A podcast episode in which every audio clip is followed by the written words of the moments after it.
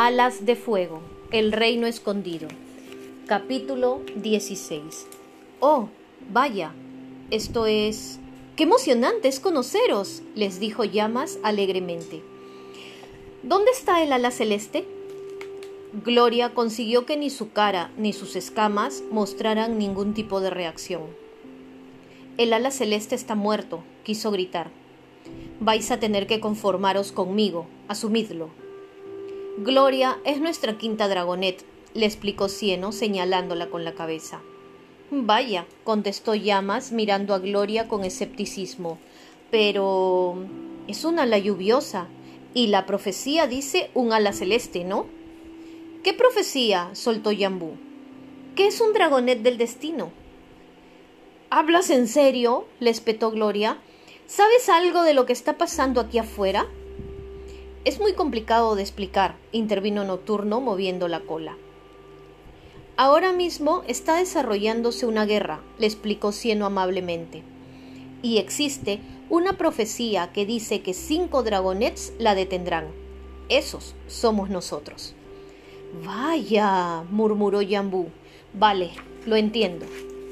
Sí, muy complicado, le dijo Tsunami a Nocturno. El dragonet negro la miró con el ceño fruncido. Mm. Es un poco más específico que eso, señaló Llamas. También dice que dos de las hermanas a las arenosas morirán. Espero que ninguna de ellas sea yo. Además, se supone que los cinco dragonets son un ala lodosa, un ala marina, un ala nocturna, un ala arenosa y un ala celeste. En vez de eso, nosotros tenemos a un ala lluviosa, dijo Tsunami, y a nosotros nos parece bien. También estoy yo, intervino Sol. Yo soy un ala arenosa, aunque mi aspecto sea un poco raro. Llamas agachó la cabeza para mirar a Sol. Dios mío, eres muy extraña. ¿Qué le pasa a tu cola? ¿Por qué tus escamas son de ese color? No lo sé, contestó Sol, extendiendo las alas, pero aún así soy el ala arenosa de la profecía. ¿Estás segura? preguntó Llamas, mientras daba una vuelta alrededor de Sol inspeccionándola. Vaya, ninguno de vosotros sois lo que esperaba. Todos sois muy pequeños. Además, creía que seríais, mm, no sé, más hermosos. Dijo deteniéndose al lado de Gloria. Vuelve a explicarme lo del ala lluviosa.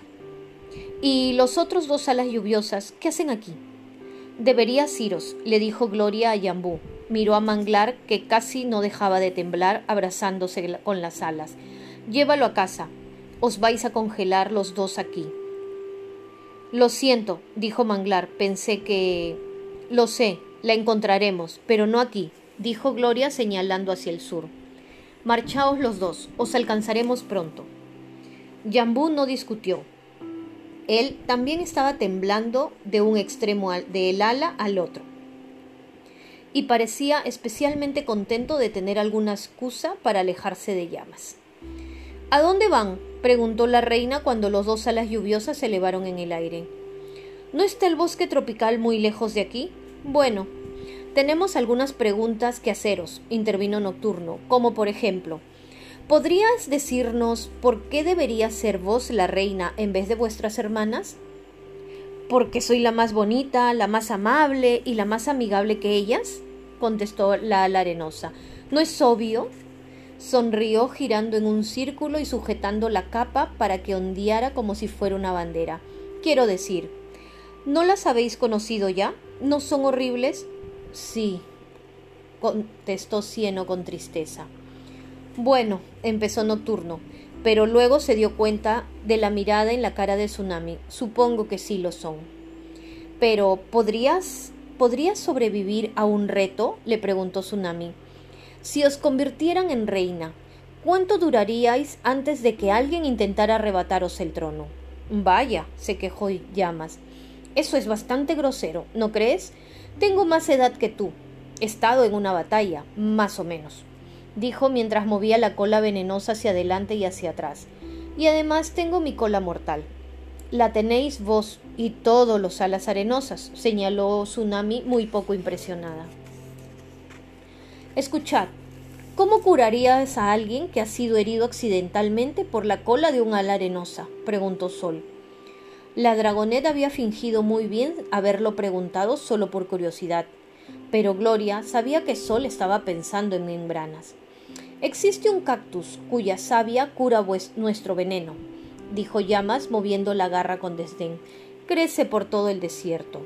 Una vez más, pensó Gloria, no sospecha nada, y aparentemente tampoco se preocupa por guardar los secretos de los alas arenosas. De todas formas, le insistió Tsunami, tengo a la reina glaciar para que me ayude con cualquier cosa que vaya mal. Insistió Llamas a Tsunami. Tsunami bufó. Glaciar no puede luchar por vos si os retan por el trono, le explicó Nocturno. ¿No puede? preguntó Llamas, como si aquello fuera una noticia nueva para ella. Esto, bueno, aún puede ir y matar a cualquiera que se atreva a retarme, no le importaría. Pero eso no sería justo, intervino Sol. Violaría todas las normas de un reto. ¿Verdad, Nocturno? El dragoneta sintió, pero Llamas ya estaba hablando por encima de ellos. ¿A quién le importa? dijo. No os preocupéis por eso, seré una reina tan maravillosa que nadie querrá retarme nunca. Ahí lo tenéis, es un buen plan. Bueno, ¿cómo se supone que funciona eso de la profecía? ¿Vais a matar a mis hermanas? Eso me haría la vida mucho más fácil. Gloria movió la cola. No había pensado nunca en eso, matar a brasas y ampolla. Era una manera muy buena de hacer cumplir la profecía, siempre y cuando pudieran hacerlo, lo que parecía bastante complicado teniendo en cuenta los ejércitos de dragones que habían intentado matar a todas las hermanas durante los últimos 18 años. Sol también parecía abatida. No nos han contratado para que matemos a nadie, espetó la pequeña ala arenosa.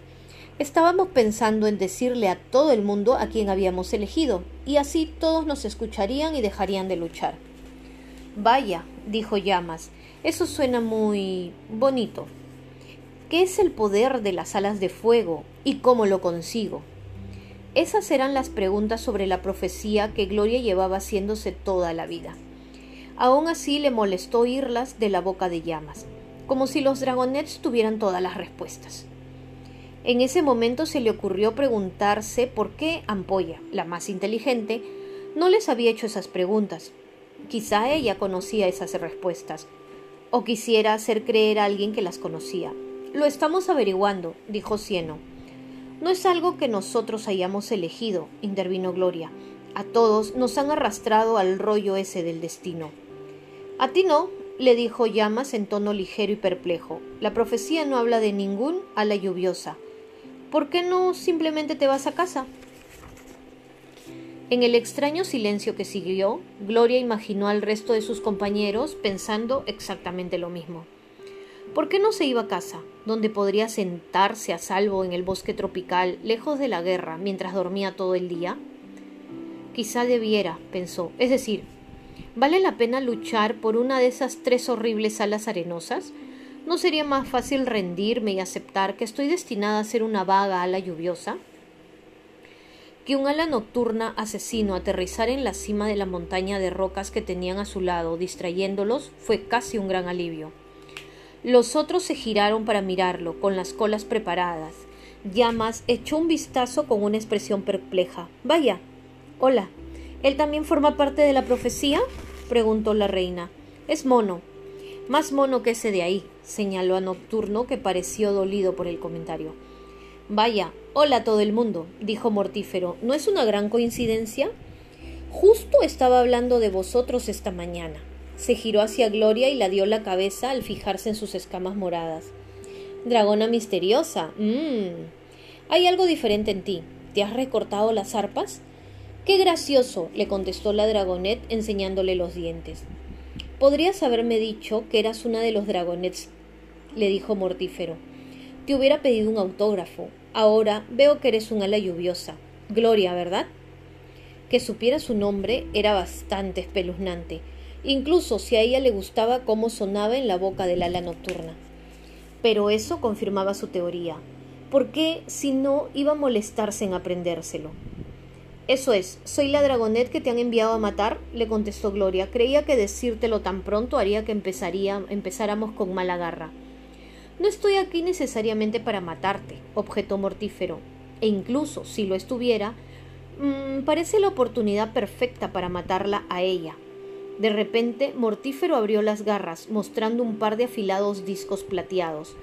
Los filos brillaron como cuchillos cuando se los lanzó uno tras otros hacia llamas. La ala arenosa gritó e intentó retroceder dejando caer la capa. Sin embargo, fue demasiado lenta.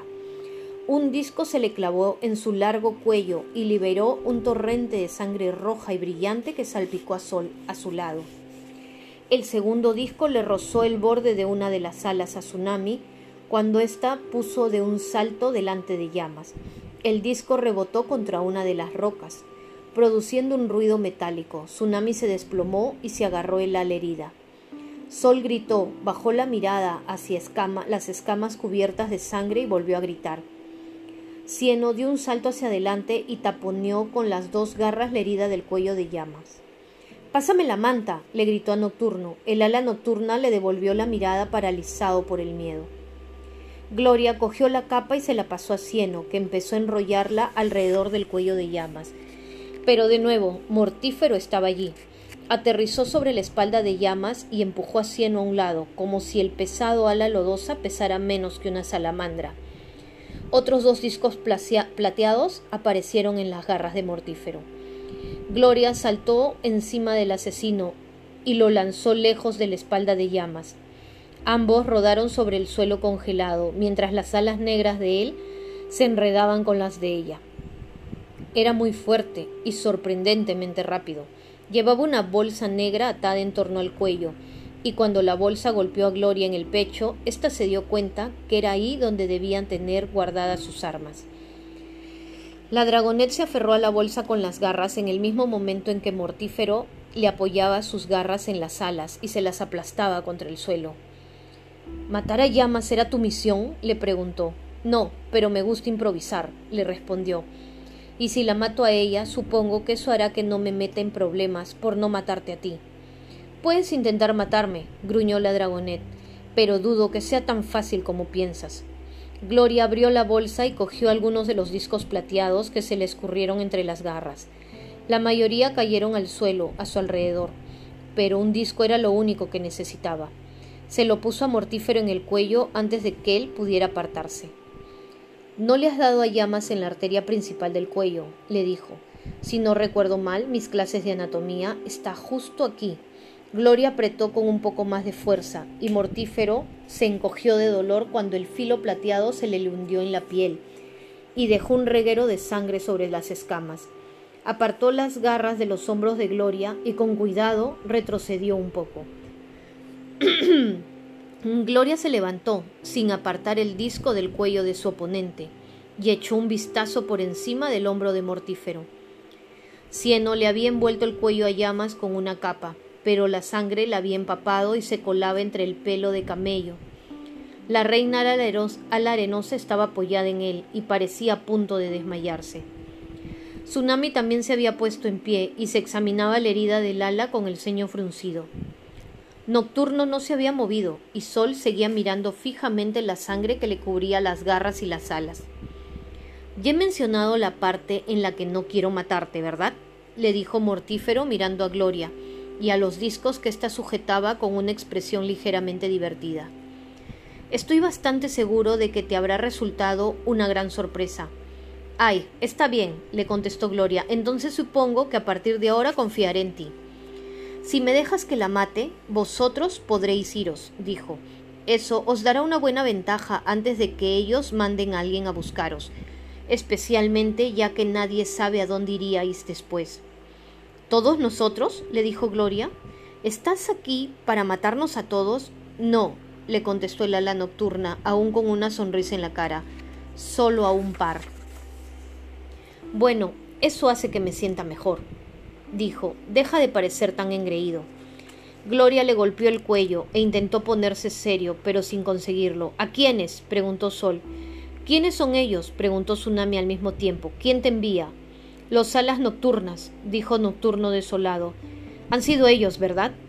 Por lo que pasó en el reino del mar, porque no elegimos ampollas. Los alas nocturnas querían que eligiéramos ampolla. Preguntó, le dijo a Gloria mientras Tsunami se giraba para mirar a Nocturno. ¿Por qué iba a importarles? No lo sé, reconoció Nocturno. Eso es todo lo que Oráculo me dijo, que teníamos que escoger ampolla y que yo debía convenceros para que accedieras a ello.